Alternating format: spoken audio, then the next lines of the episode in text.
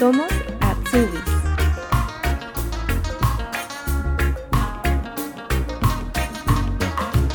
Alexandra Hafna es colombiana y el año 2014 comenzó en el sur de Alemania trabajando como au pair. Luego de un año y medio de voluntariado en un hospital y otras aventuras que incluyen la renuncia a dos Ausbildungs, escogió peluquería, formación que actualmente cursa en la ciudad de Hamburgo. Hola Alexandra, ¿cómo estás? Hola, muy bien, gracias a ti por tenerme aquí en tu podcast. No, gracias a ti, bienvenida. Gracias. Eh, quisiera primero preguntarte de dónde eres y qué Ausbildung estás cursando actualmente. Yo soy de Bogotá, Colombia, y actualmente estoy haciendo el Ausbildung de peluquería de Frisuren aquí en, en Alemania, en Hamburgo. Eh, ¿Tú en qué año llegaste acá a Alemania? Yo llegué en el 2014, ya hace bastantico. Y pues hasta hace poco, relativamente poco, fue que empecé con el Ausbildung. Entonces fue demoradito. Un poco. Hay muchas aventuras y historias, ¿no? Durante estos años, desde el 2014. Sí, ahí en, en el medio hay bastante, bastante que pasó. Quizás podemos empezar un poco del, del comienzo, de cómo era tu vida en, en Colombia, a qué te dedicabas y, y dónde nace esta, esta idea de, de querer ir a Alemania. Sí, pues bueno, yo en Colombia hice algo completamente diferente. Yo terminé el colegio y empecé a estudiar artes escénicas. De hecho, terminé todo el programa y cuando terminé me fui un año, o pues la idea era irme un año de ópera a Estados Unidos.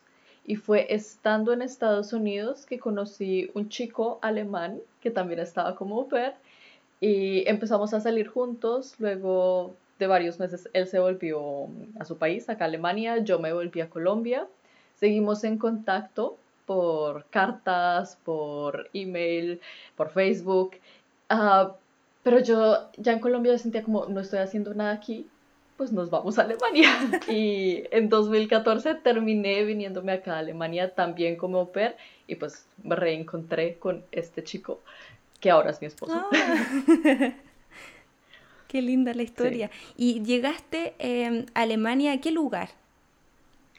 Yo llegué a Bayern, a una ciudad pequeñita que se llama Landshut y fue ahí donde hice todo mi año de au pair. Y bueno, luego de ese año de au pair, ¿qué, qué hiciste? Porque ya estabas aquí decidida a, a quedarte. Sí, lo primero que yo hice apenas terminé mi año pair fue un voluntariado, que esa es como la forma más popular para extender una visa aquí en Alemania. Y además por el idioma también me sentía más cómoda como con algo más pequeñito que me sirviera como, como de puente para algo más adelante. Y yo estuve trabajando en un hospital, básicamente ayudándole a las enfermeras en lo que ellas necesitaran. No tenía que hacer nada así muy grande o muy importante con los pacientes directamente, pero que sí organizando cosas, tendiendo camas, cosas pequeñitas. Y estuve ahí año y medio y durante ese año y medio empecé a buscar otras opciones para quedarme. Empecé a buscar carreras universitarias, Ausbildung y pues fue difícil, pero pues ahí empecé a empaparme de todo, pues de todas las opciones que me ofrecía este país para más adelante poder crecer laboralmente, poder aprender más y ya pues poder quedarme. Ujú. ¿Y cómo hiciste la transición desde la visa de pair hacia la visa del voluntariado? Si puedes contarnos un poco la parte burocrática.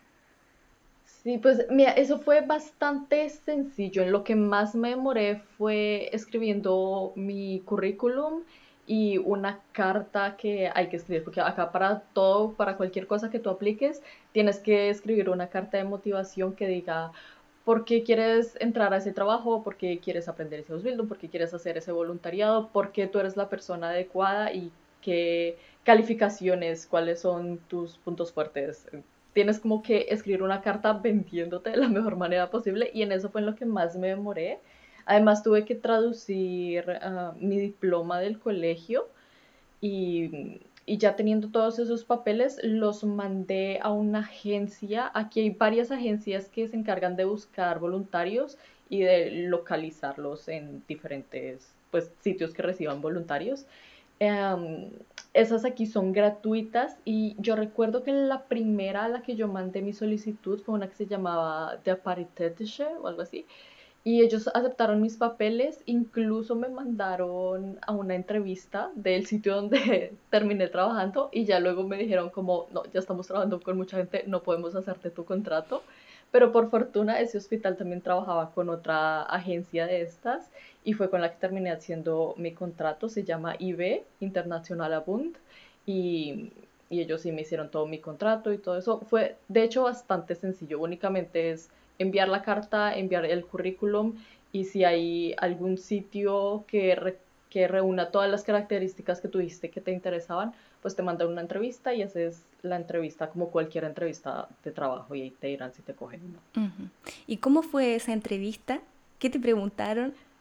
¿En alemán? Mm, ¿En inglés? Sí, no, fue en, fue en alemán, pero tampoco requieren como un nivel muy alto. Ellos saben que los extranjeros que se presentan o están recién llegados o no llevan mucho tiempo aquí, ah, aunque también hay muchísimos alemanes que se presentan a eso, pero lo que me preguntaron fue por qué quería hacer ese voluntariado si ya antes había trabajado en algo eh, semejante, en algo relacionado. Y en mi caso yo nunca había trabajado en un hospital, pero dije que me sentía capaz de hacer ese trabajo y ya. Eso fue básicamente todo. Me, me llevaron a la estación, a la parte del, del, hospital en la que yo iría a trabajar.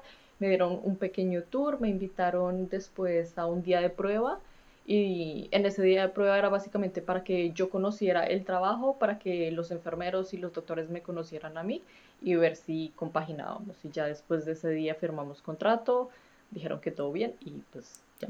Con el contrato ya pude ir a la oficina de extranjería y a que me hicieran el cambio de visa. En mi caso, yo cambié de ciudad. Yo ah, llegué a Landshut cuando hice mi, mi año de oper y luego me iba a ir a Regensburg a hacer el voluntariado. Entonces, ahí lo único que varía es que primero tenía que ir a la oficina de extranjería de Landshut y decir que quería quedarme aquí en Alemania un poquito más tiempo. Y luego, una vez me mudara, tenía que ir a la otra oficina de extranjería de la nueva ciudad a decir como, bueno, denme mi nueva tarjeta de residencia y ya, eso fue. Ajá. ¿Y cómo fue tu experiencia en el hospital? ¿Qué cosas tenías que hacer? Ahí me gustó mucho. Yo pues, no tanto, no me gustó tanto como para decir quiero ser enfermera, pero sí di con personas muy agradables. Únicamente habían dos personitas que no me caían muy bien, pero pues de, no sé, de 15 personas con las que trabajo, únicamente no me llevaba muy bien con dos y la verdad me sentí muy bien en, en esa parte del hospital, en mi estación en la que yo trabajaba. No me ponían a hacer cosas que no me tocaba hacer. Digamos, yo nunca bañé pacientes sola. De hecho, bañar pacientes, únicamente sostuve dos pacientes mientras que las enfermeras los bañaban y ya eso fue todo. De resto tenía que tender camas, hacer las órdenes de las comidas para los pacientes, ir cuarto por cuarto preguntándoles a los pacientes qué quieres desayunar mañana, qué quieres almorzar, qué quieres comer y hacer las órdenes de la comida. Luego preparar como unas bolsas con jeringas, gasas y ese tipo de cosas que necesitaban las enfermeras, surtir los cajones si se iba algún paciente, entonces organizarlo para que un nuevo paciente llegara, ese tipo de cosas como más sencillitas, esas eran mis labores. Pero cabe aclarar que no en todas las estaciones es lo mismo. Yo tenía compañeras a las que sí les tocaba bañar pacientes ellas solas. Entonces siempre puede variar dependiendo de, de dónde uno llegue. Yo corrí con suerte que mis jefas ah, estaban bien enfocadas en cuáles eran las labores del voluntario y a mí nunca me pusieron a hacer nada extra. Y mientras estabas haciendo el voluntariado es cuando empiezas a, a vislumbrar esta posibilidad de, de, estudiar, de hacer unos Bildung o de ir a la universidad como comentabas anteriormente. Exacto, porque yo sabía que yo no me quería devolver, yo me quería quedar acá. No tenía muy claro qué estudiar, qué quedarme haciendo, por básicamente el idioma, yo todavía me sentía que mi nivel de alemán era muy bajo. Y pues habían cosas que me interesaba hacer, pero, pero no sabía muy bien cómo hacerlo. Entonces empecé a leer, empecé a mirar qué carreras universitarias había que me pudieran interesar y que yo sintiera que el nivel del idioma me daba para estudiarlas. También miré Ausbildung y pues ahí me hice una listica, apliqué a ambas, tanto carreras universitarias como Ausbildung de la universidad, sí, eso todo salió mal, porque pues yo me vine prácticamente únicamente con el bachillerato de mi país y eso acá no alcanza para entrar a la universidad, entonces me tocaba hacer algo que aquí se llama Student College, que es un preuniversitario y presenté tres veces la prueba, nunca pasé.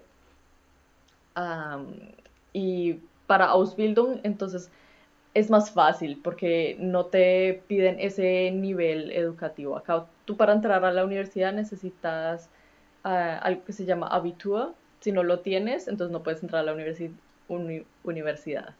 Yo como no tengo Abitur, entonces pues me tocaba hacer el Student College. No salió, pero para la Ausbildung no siempre piden ese nivel educativo. Con lo que yo tengo, que, que equivale a Realschule, me daban la posibilidad de hacer muchos Ausbildung y ahí sí ya pues pude mandar muchísimas más solicitudes y fue pues donde terminé quedándome en un Ausbildung. ¿Y a qué áreas postulaste para en un principio del Ausbildung? Uy, varias. De hecho, me escribí aquí una lista. Eh, me presenté primero para Fremdesprache Correspondente, que es como una especie de secretaria que se desenvuelve en varios idiomas y manda correspondencia en, en varios idiomas. Y ese salió, pero tenía la particularidad de que es privado, ese Ausbildung es privado y para hacerlo me tenía que devolver a Colombia, tramitar la visa desde allá y luego así devolverme. Entonces dije, no, gracias. luego también me presenté para... Um, um, se me olvidó cómo se llama en alemán, pero es uh, asistente de dentista. Ah, Zahnmedizinische Fachangestellte se llama. También me presenté para Zahntechnikerin, que ese de hecho lo empecé, pero mm, ya si quieres más adelante te cuento qué pasó ahí. También me presenté para Turismus Kauffrau, Turismus Kauffrau de Frisuren, que es el que estoy haciendo um, Hårgerät Akustikerin, Kosmetikerin, Optikerin, Krankenschwester, Tierpflegerin, Mediengestalterin. Me presenté para varios y pues bueno, uh, sí, fueron varias entrevistas, varios papeles que tuve que enviar y no es fácil, uno se imagina que es más fácil, pero, pero sí, son... Uno escucha varias veces no. Ajá. ¿Qué, ¿Qué parte crees que es la más difícil? Que a, la hora de cuando tú eres extranjero, mm, tú no tienes ah, prioridad, al menos si vienes de un país que no es de aquí, de la Unión Europea. Puede que encuentres un trabajo y tu jefe te diga, sí, te recibo, aquí, este es tu contrato, pero si la oficina de extranjería considera que ese puesto lo están buscando otros alemanes, otros europeos, entonces no te van a dar el permiso para que empieces a trabajar ahí. Eso se me hizo difícil. Tuve que mm, dejar pasar varias oportunidades que ya tenía contrato, que ya tenía algo más fijo y a la hora de la verdad la oficina de extranjería me dijo, no, no puedes hacer ese Ausbildung, entonces me tocó seguir buscando por otro lado. Eso se me hizo difícil, encontrar algo que a mí me gustara y que a la oficina de extranjería también le gustara. Ajá. ¿Y cuáles eran los, los requisitos que te pedían en los diferentes Ausbildung? Claro, no vamos a entrar en cada uno, pero en general. En general te piden que te sepas desenvolver con, con el idioma, que tengas un nivel que te permita comunicarte Ah, lo recomendable es B2, en algunos sitios incluso te reciben con B1, pero tienes que demostrar que, te puedes desenvolver y tú mismo tienes que tener en cuenta de que en la escuela vas a estar con otros alemanes y va a ser difícil porque te van a, evaluar a la par que ellos. Entonces, entre más alto sea tu nivel del idioma, mejor. entonces, sí, eh, piden el idioma, que hables alemán también en algunos piden calificaciones, no en todos. Yo no en todos los sitios que apliqué tuve que enviar mis calificaciones, pero para algunos sí los envié. También lo mismo, el currículum, la carta de motivación diciendo por qué quieres hacer ese Ausbildung, porque tú eres la persona indicada. También envié traducción de, de, mi diploma del colegio y del Anerkennung, que es una carta que dice a qué equivale tu diploma de tu país aquí en Alemania, que en mi caso es Real Schulabschluss. Mencionaste que existe la posibilidad de que la Oficina de Extranjería rechace las aplicaciones. ¿Por ¿Cuáles son esos casos? Mm, cuando, o pues lo que a mí me han explicado, rechazan solicitudes que digan, este puesto es muy solicitado y hay alemanes o hay europeos que quieren tomar este puesto y se lo preferimos darle la oportunidad a ellos que, a alguien que venga de otra parte, porque un Ausbildung es para que tú aprendas, no es como que tú ya tengas las cualificaciones para hacer ese trabajo y seas ya sepas algo que otras personas no sepan. Eh, tú vienes es aprender, entonces estás prácticamente al mismo nivel que las otras personas es, por un lado está eso, que hay europeos y hay alemanes que quieren ese puesto. También está la parte económica. Ah, creo que la cosa ha cambiado un poco en los últimos años, pero al menos cuando yo empecé a aplicar, a mí me pedían alrededor de mil euros para, para poder quedarme. Y esos mil euros tenía que ganarlos mes a mes como sueldo de mi Ausbildung no me daban, al menos en la ciudad que yo vivía en ese momento, no me daban la opción de una cuenta bloqueada. Hablé con gente que vivía en otras ciudades y a ellos sí les daban esa opción, a mí en esa época no me la daban. Me daban únicamente la opción o de ganar ese dinero como sueldo de mi Ausbildung o también podía tener un compromiso financiero firmado por alguien que estuviera acá en Alemania. También me daban la opción de buscarme un Nebenjob de máximo 10 horas a la semana para completar el dinero. Pero imagínate, entonces tendrías que estar trabajando full site en el Ausbildung y además buscarte un trabajo extra para completar ese dinero. Entonces, lo que yo encontré en esa época, que fue el Ausbildung de asistente de dentista, ganaba muy poquito y yo decía, no, ¿en qué momento voy a sacar este Ausbildung adelante y más encima buscarme otro trabajo? Ah, entonces, no. Tenía el, contrato ya firmado, pero a la final terminé cancelándolo, diciéndole a, a la persona, al dentista, como no puedo tomarlo porque la Ausbildung mejor de no me dar el permiso de residencia. Claro. Desististe con el asistente dental, pero eh, aplicaste para técnico dental y a ese sí entraste, ¿no? Sí, a ese sí entré. No porque me pagaran mejor. Eh, para cuando empecé este Ausbildung yo ya estaba casada y ya no tenía que presentar nada a los Länder mejor porque mi visa ya es ah, por cuenta de mi esposo y puedo trabajar sin ninguna restricción actualmente. Pero en este Ausbildung yo entré y cuando yo empecé me gustaba porque yo decía, a mí me encanta hacer cosas con mis manos y aquí es básicamente trabajar con mis manos. Los técnicos dentales son los que hacen las coronas, los puentes, las prótesis.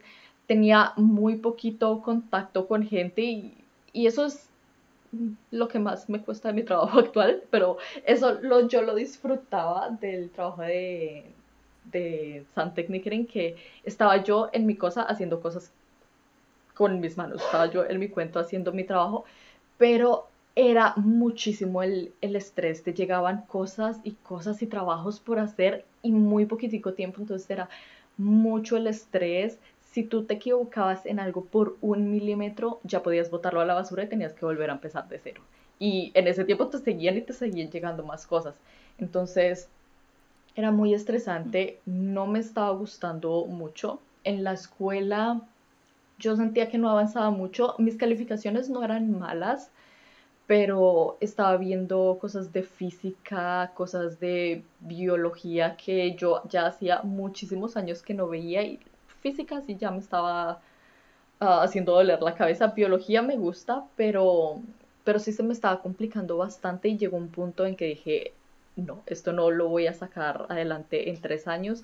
Además que el ambiente de trabajo tampoco me gustaba mucho. El sitio en el que yo estaba trabajando nos ponían a los azubis a limpiar bastante y, y cuando digo bastante era bastante, no únicamente mantener las cosas en orden, sino nos ponían a limpiarlo todo. En Navidad también nos hacían ir únicamente a nosotros a hacer limpieza profunda. Entonces terminé renunciando y, y pues sí, me fui de ahí. ¿Puedes contarnos un poco cómo, em, cómo se puede renunciar? ¿Qué es lo que hay que hacer? ¿Dónde hay que enviar? Eh, ¿Cuáles son los documentos que hay que enviar para que la gente que a lo mejor ya está cursando una Ausbildung y siente lo mismo que tú de que no es lo que realmente quieren hacer, que es posible renunciar? ¿Cómo se hace? Lo primero que hay que hacer es leer el contrato. Incluso en la escuela hay una clase, una materia específica en la que te ponen a leerte tu contrato y te explican párrafo, párrafo por, por, ah, párrafo por párrafo lo que dice ahí. Porque hay mucha gente que lee y no entiende o de plano ni lee el contrato, simplemente firman y ya. Entonces, lo primero que hay que hacer es leer lo que dice ahí y hay una parte específica que explica el proceso para renunciar. Por lo general, tú tienes un periodo de prueba de entre cuatro y seis, no, seis meses es mucho. Creo que es como tres meses lo normal. Y, y durante ese periodo de prueba tú puedes renunciar sin decir, sin dar explicación de por qué quieres irte, simplemente puedes irte de un día para otro y ya. Por lo general, aunque cada contrato puede variar, entonces por eso es importante que cada quien lea lo que firmo. Mis contratos, de momento los que yo he firmado, dicen que en el periodo de prueba uno se puede ir, simplemente dice como mañana ya no vuelvo, tal vez. Em, y cuando uno se pasa... De palabra. ¿Solo de palabra o hay que dejar algo escrito? En, en periodo de prueba puedes irte así de palabra y, y decir tal luego me voy. Después del periodo de prueba tienes que pues pasar una carta y decir por qué te quieres ir y tienes que dar también un preaviso, uh, que en, el contrato dirá cuánto es. Quedamos en la parte en que eh, fuiste a la em, peluquería y tuviste que presentar algunos papeles y te hicieron una entrevista. ¿Cómo fue esa experiencia? Sí, pues la entrevista fue en sí muy sencilla. Yo llegué, pues ellos me, me dijeron qué día fuera y cuando llegué una de las jefas fue la que me hizo la entrevista y me preguntó que por qué quería hacer ese Ausbildung, que, me había llamado la atención de ellos, que porque ahí y no en otro sitio. La verdad no me acuerdo qué respondí, pero, pero, pero pues bueno, ahí hablamos, todo fue en alemán y, y me preguntó también sobre el Ausbildung que yo estaba haciendo en ese momento, que por qué quería irme, que si ya estaba segura que quería renunciar y cambiar de Ausbildung, le dije sí, que ahí no me sentía a gusto y que quería pues uh, cambiar de, de Ausbildung, le di mis motivos, lo dije lo que me llamaba la atención de este Ausbildung, que era más creativo, que era lo que, pues algo más acorde con, con lo que me llamaba la atención, que me veía haciendo eso, y me dio cita para que hiciéramos un, un día de prueba. Yo fui a ese día de prueba, luego recuerdo que fue un sábado, porque era el único día que yo tenía libre que podía irme del otro trabajo. Y luego me volvieron a citar a otro día de prueba porque pues un, un sábado no estaba como toda la gente, no estaba la que iba a hacermi Ausbildering, entonces fui otro día a otro día de prueba y ya después de, de esas dos pruebas ya me, me, ofrecieron el puesto y fue que renuncié al, al de Santecniker. En un momento mencionaste que eh, peluquería acá en Alemania tiene mala fama. ¿A qué te refieres sí. con eso? Pues primero por, por lo que se gana, se gana muy, muy, muy poquito. Aunque ya ahorita, desde el año pasado, se empezó a regular lo que se gana con los Ausbildung, ya como que hay un, un mínimo de, del sueldo de los Azubis y ya no es tan bajo lo que se gana uh, uno como Azubi de peluquería, pero antes sí era muchísimo más bajo. También cuando uno termina el Ausbildung no es mucho lo que se empieza a recibir y también se tiene la fama de que los peluqueros aquí no son como como personas muy inteligentes, por así decirlo. Y digamos, tú, cuando tú estás en la escuela y empiezas a conocer otras personas que empiezan ese Ausbildung, si te das cuenta que hay gente que como que se va a encargar de perpetuar esa fama que tiene la Ausbildung, pero pues como todas las profesiones, hay gente que está más educada que la otra, que tiene más capacidades para, no sé, tratar con la gente, para, sí, para todo. Hay gente, pues, que maneja diferentes niveles y, y pues es lastimosamente así que pues este Ausbildung, esta profesión, tiene pues no muy buena ¿Y puedes contarnos un poco cómo es em, el, ritmo de estudio y de trabajo? Sí, aquí en Hamburgo, al menos no sé cómo sea en otras ciudades, pero aquí en Hamburgo tú tienes bloques de escuela. Yo estoy trabajando en la peluquería la mayor parte del tiempo. Yo trabajo full site, ocho horas a la semana, eh, ocho horas al día, o sea, en total 40 a la semana, más o menos. Y dependiendo de cómo nos organicen en la escuela, nos mandan invitaciones para que vayamos a bloques de escuela que son por lo general de seis semanas. Entonces yo estoy trabajando varios meses en la peluquería únicamente yendo a trabajar y cuando la escuela dice de tal fecha a tal fecha hay clase, entonces voy a la escuela durante seis semanas, es únicamente escuela. Entonces estoy un periodo trabajando, haciendo lo práctico, aprendiendo mientras trabajo y otro periodo de tiempo, por lo general dos veces al año, voy a la escuela y aprendo únicamente la teoría. Y no hacemos mucha práctica, de pronto una que otra actividad de práctica como eh, ensayando cosas con, con compañeros o nos dicen que invitemos algún modelo, pero eso la verdad es muy escaso y lo que más hacemos es la teoría. Más la teoría. ¿Y qué asignaturas tienes cuando te toca teoría? Sí, pues nosotros tenemos las asignaturas, las llamamos, uh, ¿cómo es que las llamamos? Uh, Lernfeld. Y cada Lernfeld es como la materia. Entonces está la de coloración, entonces está toda la teoría de qué es el color, cómo actúa en el cabello, también nos ponen como tipos de clientes, qué tipos de clientes hay, cómo hay que tratarlos, las características de ese tipo de clientes, cómo hay que acercarse a ellos. También inglés, nos dan inglés, pero muy poquitico. Básicamente, al menos en este Ausbildung, lo dan porque los, las personas que no tienen ningún como ningún grado académico alcanzado, que no hayan terminado el colegio, pueden, a la, a la vez que hacen este Ausbildung, pueden terminar con, con Realschulabschluss. Y para eso necesitan tener clases de inglés. Básicamente por eso, ese es el único motivo por el cual nos dan inglés. Se llama Fach English, pero la verdad, si sabes un poquitico de inglés, no vas a aprender nada nuevo. Yo no estoy aprendiendo absolutamente nada nuevo de inglés ahí, pero pues hay personas que lo necesitan para sacarse el grado de, de Realschule aquí. Entonces también nos dan inglés, nos dan ah, la teoría de cortes básicos de cabello, nos dicen cuáles son los cortes básicos de cabello, cómo hay que cortarlos, cómo hay que dibujarlos, cómo hay que describirlos. También, ¿qué más? Nos ponen maquillaje, pero muy poquito. Y ahora, lastimosamente, con todo lo de la pandemia, pues ahora sí que es únicamente teoría, nada de práctica.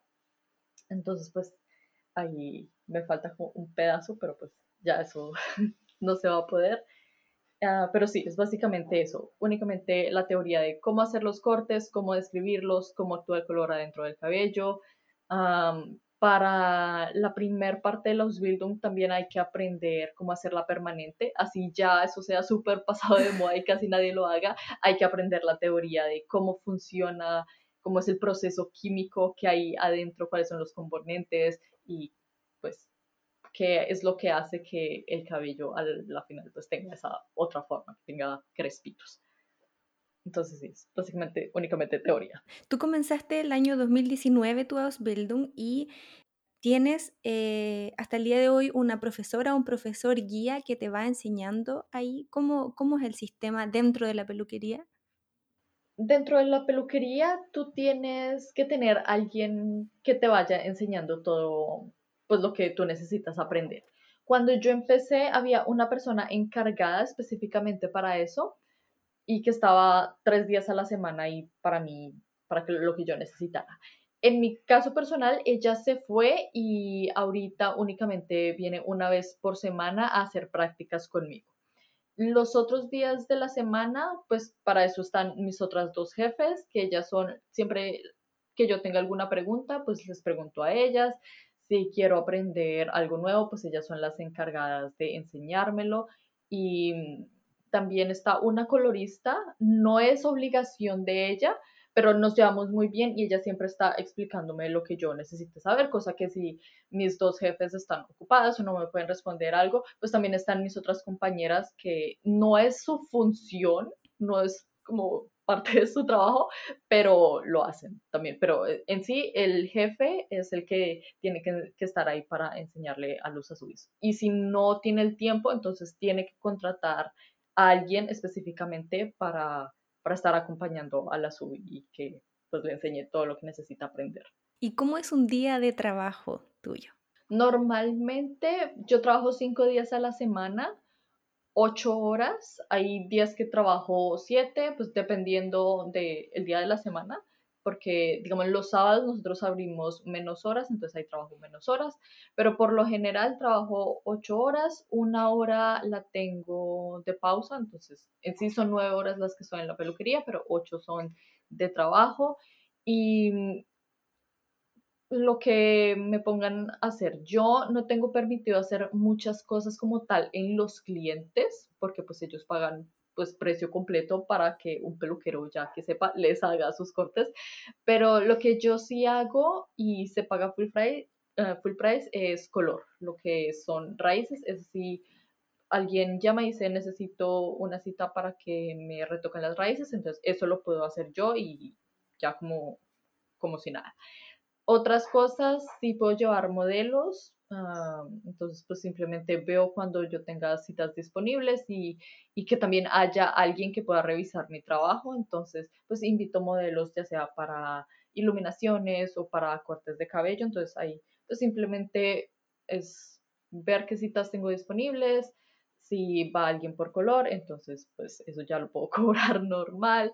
Si no, pues invito a alguien. Pero mi día de trabajo es básicamente ver qué citas tengo disponibles. También me toca hacer cosas como lavar las toallas, limpiar los estantes, contestar teléfonos, que eso me dio muy duro al principio. Las llamadas telefónicas en alemán, al principio me daba dolor de estómago, se me subía y se me bajaba todo cada que sonaba el teléfono, pero ya, ya me acostumbré. Sobre todo porque cuando yo empecé a trabajar ahí había una recepcionista, pero ella se fue y desde que ella se fue, que fue hace ya más de un año, pues yo soy prácticamente la recepcionista también, entonces la que más se la pasa al teléfono soy yo, entonces me tocó a fuerza ya perderle el miedo a hablar por teléfono y en alemán, porque pues todos los que llaman hablan es en alemán. Aunque lo único que no puedo y que todavía no me cae en la cabeza es cuando uno no entiende algún nombre de una persona y uno pide que le deletreen porque hay gente que deletrea con nombres, con palabras, no te dicen la letra como A, B, C, sino te dicen como A de Antón, B de yo no sé qué, es como, ¿qué me está diciendo esta persona? Entonces simplemente ahí pongo como, no sé, si es el, el apellido, entonces digamos que el nombre sí lo entendí y el apellido pongo XXX. Aparte del teléfono, ¿qué ha sido el, desafío más grande de hacer este Ausbildung para ti? tratar con gente. Tratar con gente a veces es difícil. Hay clientes que lo quieren todo ya o que no les cabe en la cabeza que si llamó hoy y quiere una cita para hoy por la noche que no haya hueco disponible para esa persona. Entonces, no sé, tratar con gente así es muy difícil y hay gente que tampoco entiende que tú estás aprendiendo, que tú no tienes la experiencia de alguien que ya lleva, no sé, 10 años trabajando en eso. Entonces, sí, hay gente que, que pues ellos saben que yo estoy haciendo los building, pero si les voy a secar el cabello, digamos, me acuerdo mucho una señora, yo le hice el color, el color pues perfecto, todo bien, pero a la hora de secar el cabello no quedó exactamente como la peluquera usualmente se lo hace. Ella sabe que yo estoy en el Ausbildung, pero me tocó volverle a lavar la cabeza y volverle a secar el cabello porque no le gustaba y otra vez dijo, no, no me gusta, es que yo cómo voy a salir así, pero está normal, o sea, no, no se veía como normalmente es, pero tampoco estaba fea, o sea, no estaba así como súper estrambótico, un crespo, quién sabe, por allá no, estaba bien. nadie iba a decir nada, pero a ella simplemente no le gustaba, entonces fue complicado, a la final no le cobramos el secado, pero sí hay gente como que como que es bastante exigente, aun cuando ellos mismos saben que, que uno está en el proceso de aprender. ¿Y qué es lo que más te gusta de la Ausbildung? Me gusta que, no sé, tengo la posibilidad de hacer cosas con mis manos, es un proceso creativo y, yo lo veo como un paso para algo más, o sea, como, sí, como para algo que me gustaría hacer más adelante. Siento que este Ausbildung es un buen comienzo y, y sí, lo que más me gusta es que es creativo y que me da como la posibilidad de darle mi opinión a la gente, como, ay, ¿qué te parece si hacemos esto? ¿Qué te parece si, si pruebas este corte? Esto te podría quedar bien. Ya es decisión, obviamente, de la persona si toma o no los consejos que uno le dé, pero, pero sí te da mucho campo para jugar y probar cosas nuevas. Y pues también se puede conocer mucha gente interesante, se pueden hacer varios contactos dependiendo de, pues, de la gente que vaya, de la clientela que llegue al salón pero, pero sí hay muchas cosas interesantes y, y me, está, me está gustando. Me, me, me sorprende que, que, me esté gustando como está gustando.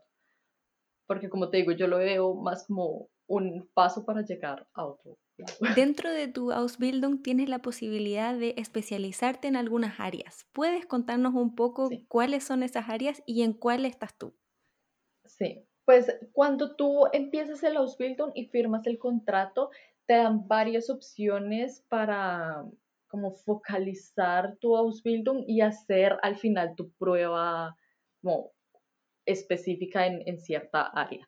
Está la de coloración, está peinados, también está visagistic, que es como de la piel y maquillaje, y también está o estaba, no estoy segura si sigue existiendo, de diseño de uñas.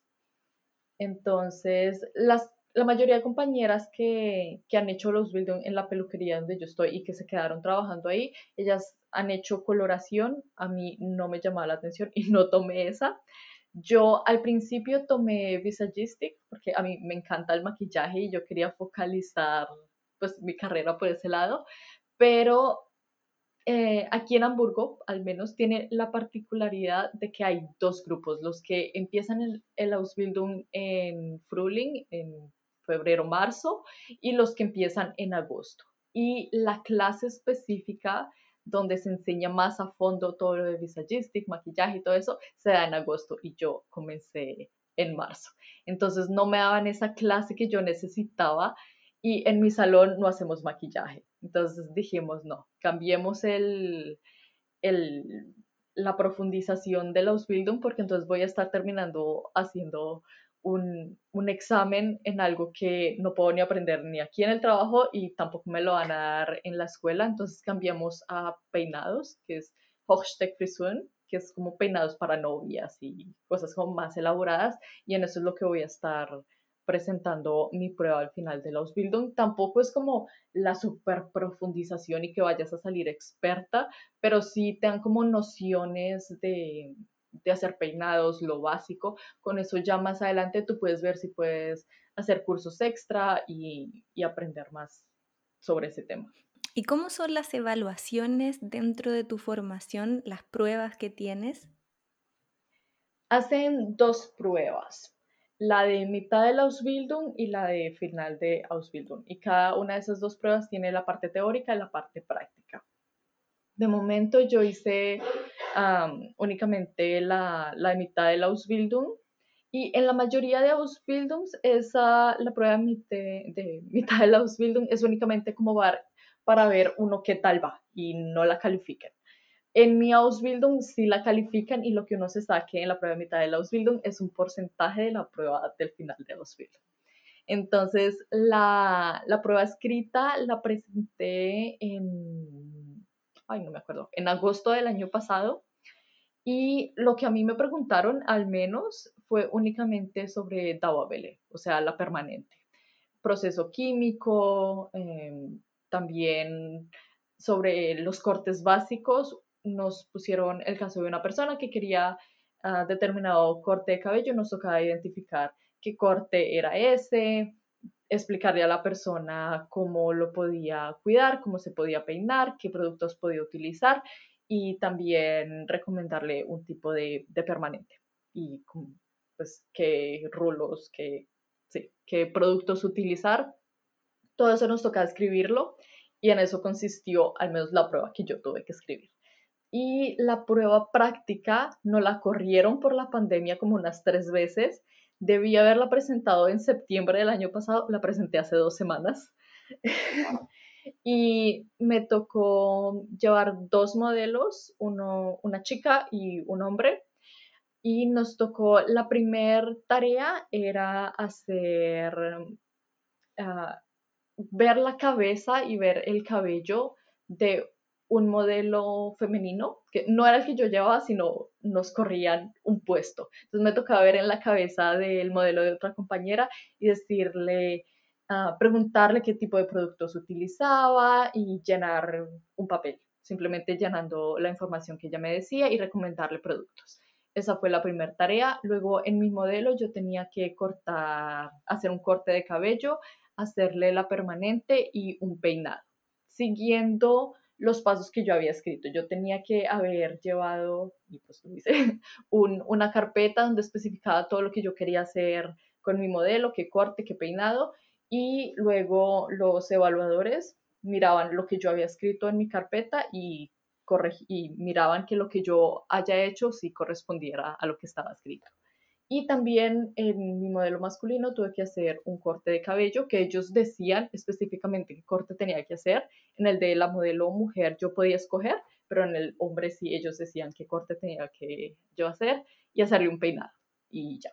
Y un masaje también tuve que hacer. Ya, esa fue la parte práctica. ¿Y esas em, son las únicas evaluaciones que tienes durante todo el tiempo de formación o mientras estás trabajando también tu profesor o profesora te van evaluando constantemente con, notas? Mm, no, al menos donde yo trabajo, mis jefes no, me hacen exámenes. Sí, a ratos me hacen como preguntas de como, ay, ¿tú qué harías en este caso? O cómo, eh, cuando llevo modelos más que todo, yo misma tengo que decidir si les voy a aplicar color, entonces, ¿qué color les aplico? Y tengo que decir como, ¿por qué estoy utilizando ese producto y no otro? Pero pues si cometo algún error, pues ellos me corrigen en el momento, no me van a dejar que le ponga cualquier cosa loca en la cabeza a mi modelo, sino pues me preguntan como, ay, ¿tú qué harías en este caso? ¿Por qué? Me corrigen si cometo algún error, me explican y ya. Pero así como tal de ponerme calificaciones únicamente en la escuela. Y en la escuela también hacen como quizzes, como evaluaciones chiquiticas para ver uno que también va, que también va avanzando, pero como tal las pruebas grandes son la de mitad de la Ausbildung y la que voy a tener el próximo año a final de, pues de, Hace un momento eh, nos comentabas de que tú veías este Ausbildung como un paso para algo más. ¿Cómo te proyectas a futuro em, en esta formación? Bueno, como es que en este Ausbildung se pueden hacer muchas cosas. Tú puedes ya sea quedarte como peluquera y ya, también más adelante puedes ir a hacer tu maestra, o sea, convertirte en maestra y ir a, una escuela y, y, hacer como otro curso extra. También puedes hacerte colorista o pues incluso volverte profesor de Berufsschule que eso no me llama la atención, pero yo quiero focalizar mi carrera más por el lado del maquillaje y los peinados. Y pues dependiendo de cómo resulten todas las cosas, ahorita también por la pandemia, esta área del maquillaje se ha visto bastante más afectada, pero sí mm, me toca pues ver qué opciones tengo al final de, de los building, como va todo lo de con la pandemia, pero está la posibilidad o de hacer cursos más pequeñitos, irme por el lado de visagistic y sí, hacer trabajar más con el lado de maquillaje o también existe la posibilidad de hacer el Ausbildung de Maskenbildner. Maskenbildner son las personas que hacen maquillajes para teatro. No es obligación tener el Ausbildung de peluquería, pero sí es un extra. La mayoría de gente que toman para hacer este Ausbildung es gente que ya previamente hizo el otro, el Ausbildung de peluquería. Porque no se trabaja únicamente con maquillaje, sino también con pelucas. Se hacen piezas de cabello, se peina a los actores, se les pone pelucas o se les pone una bald cap o lo que sea. Entonces se trabaja también muchísimo con cabello. Si hay alguien que está pensando en hacer el Ausbildung de peluquería, ¿qué le recomendarías a esa persona?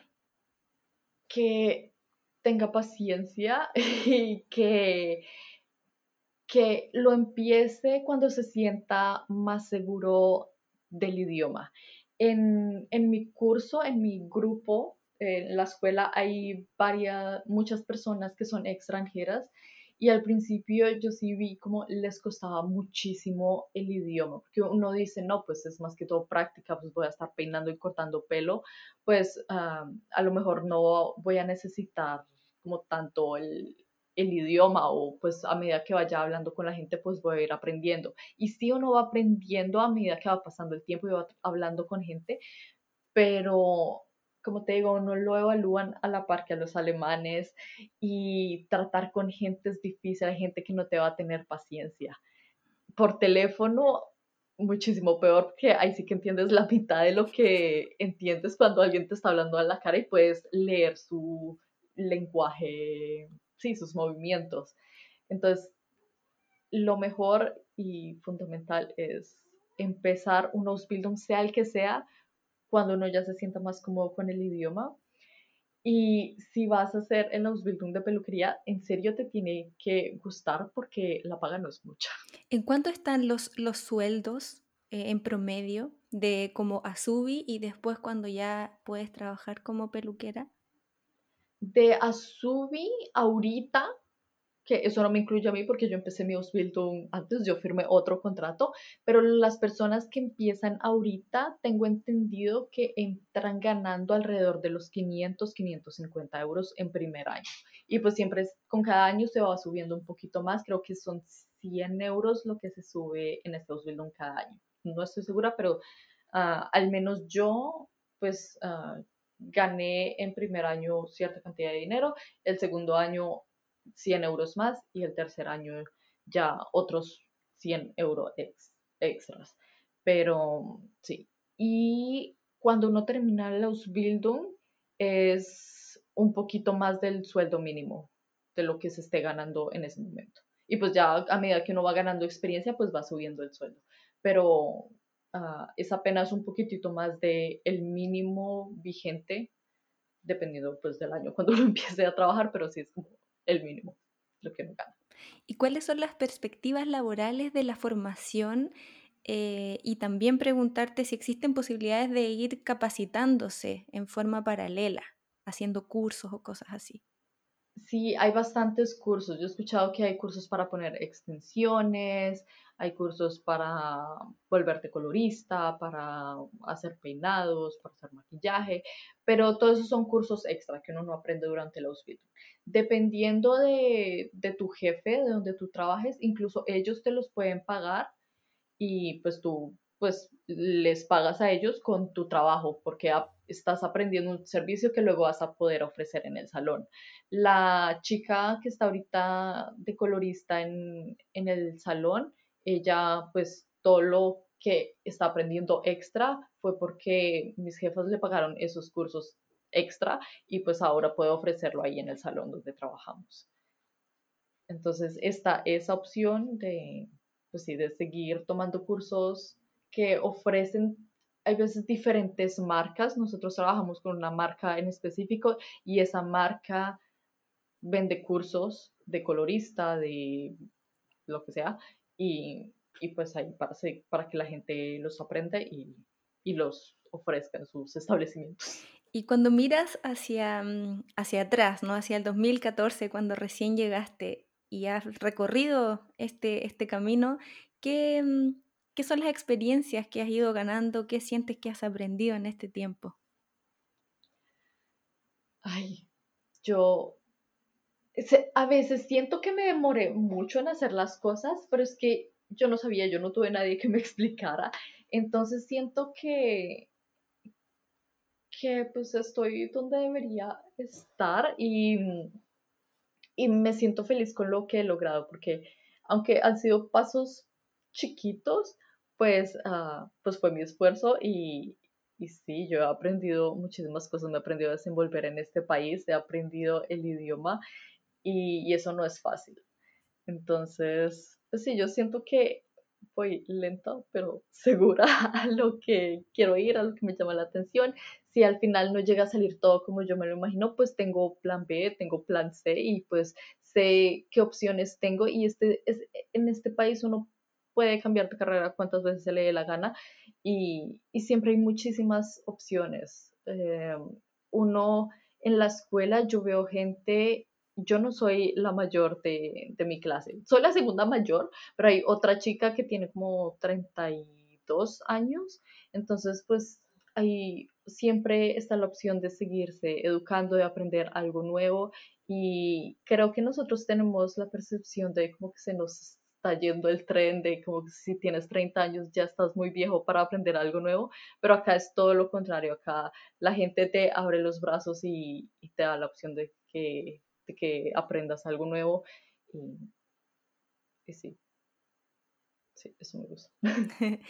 ¿Qué eh, le dirías a una persona quizás está acá en Alemania o escuchándonos en otro lugar y tiene la intención quizás de, estudiar o de salir de su país? ¿Qué, ¿Qué le podrías decir basado en tu experiencia?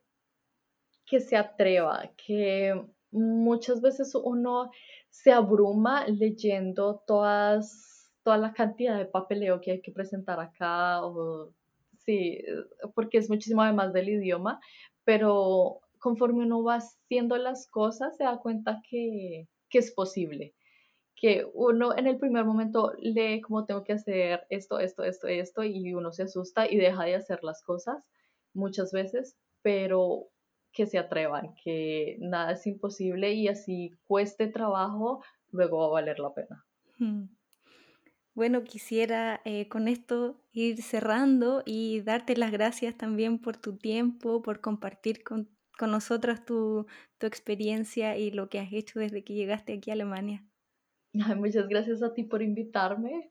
Espero haberme dado a entender, porque, uh, pues sí, yo sé por lo que he pasado, pero han sido más de cinco años de experiencias y tratar de resumirlos y que sea una forma coherente de explicar y de tratar de, sí, de, de, hablar de mis experiencias es algo complicado. Entonces espero haberme dado a entender y, y si alguien tiene alguna pregunta, pues con mucho gusto yo respondo a cualquier duda que pueda surgir.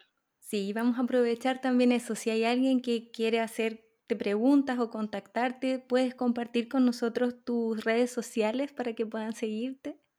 Sí, claro.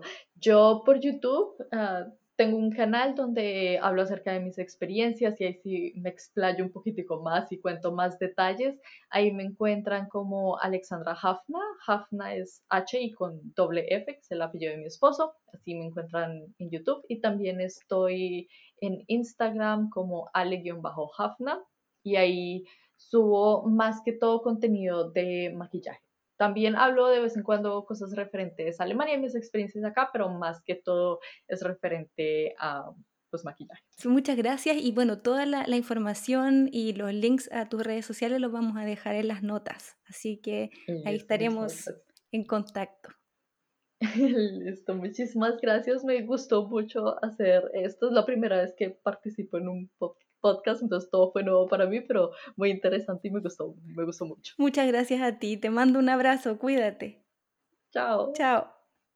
Pueden seguirnos en el Instagram Somos Azubis o si quieren más información entrar al sitio web www.somosazubis.de.